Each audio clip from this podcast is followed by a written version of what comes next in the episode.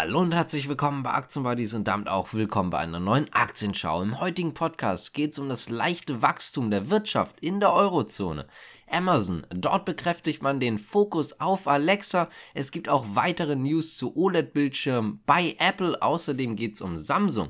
Die haben die wirtschaftliche Schwäche zu spüren bekommen. Vonovia wird dieses Jahr übrigens keine Neubauprojekte starten. Und zu guter Letzt schauen wir uns nochmal Hapag-Lloyd und ein weiteres starkes Jahr an. Und damit fangen wir jetzt auch mit der Eurozone an. Und zwar ist die Eurozone-Wirtschaft im vierten Quartal 2022 leicht gewachsen. Das Bruttoinlandsprodukt stieg um 0,1 Prozent im Gegenüber dem Vorquartal. Das wurde von den Statistikbehörden heute berichtet. Viele befragte Experten hatten mit einem Minus von 0,1% gerechnet. Übrigens im dritten Quartal ist die Wirtschaft noch um 0,3% gewachsen. Im Jahresvergleich, also viertes Quartal 2021 gegen viertes Quartal 2022, ist das BIP übrigens um 1,9% gewachsen.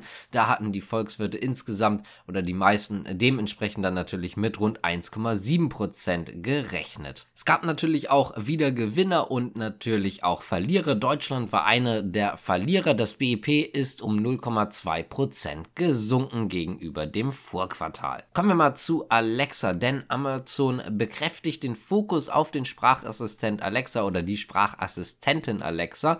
Es ist so, dass in Deutschland auch viele neue Accounts dazugekommen sind im vergangenen Jahr. Man nennt zwar keine ganz genauen Zahlen, allerdings ist es so, dass man rund 30% mehr Alexa-Nutzer hat die Alexa zur Smart Home Steuerung benutzen und rund 50% mehr nutzen sie zumindest zum gelegentlichen Einkaufen.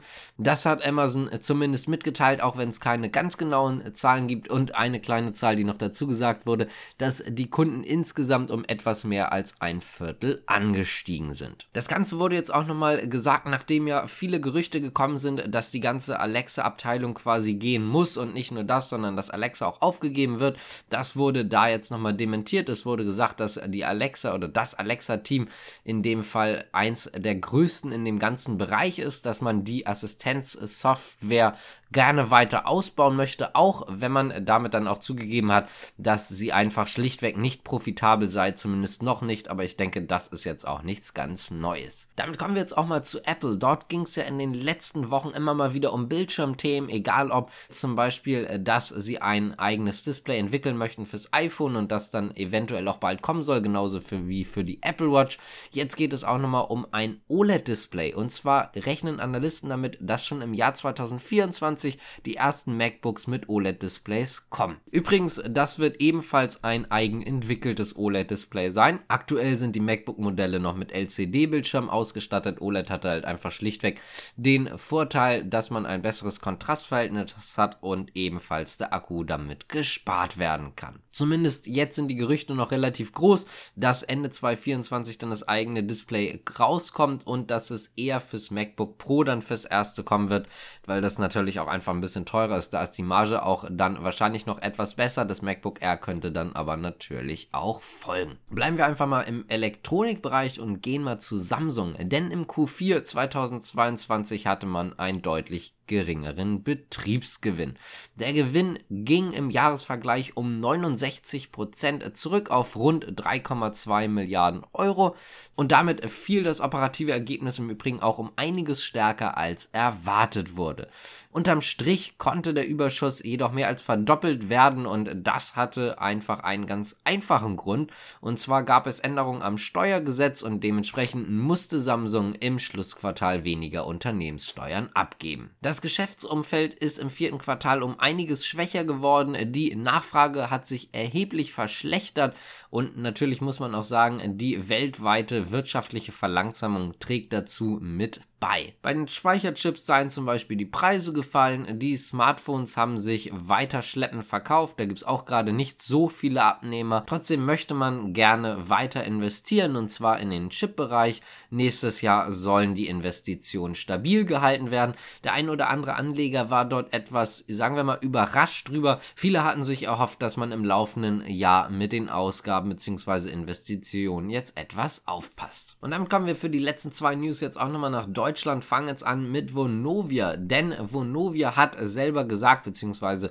der Vorstand hat gesagt, dass es in diesem Jahr kein Beginn von Neubauprojekten geben wird.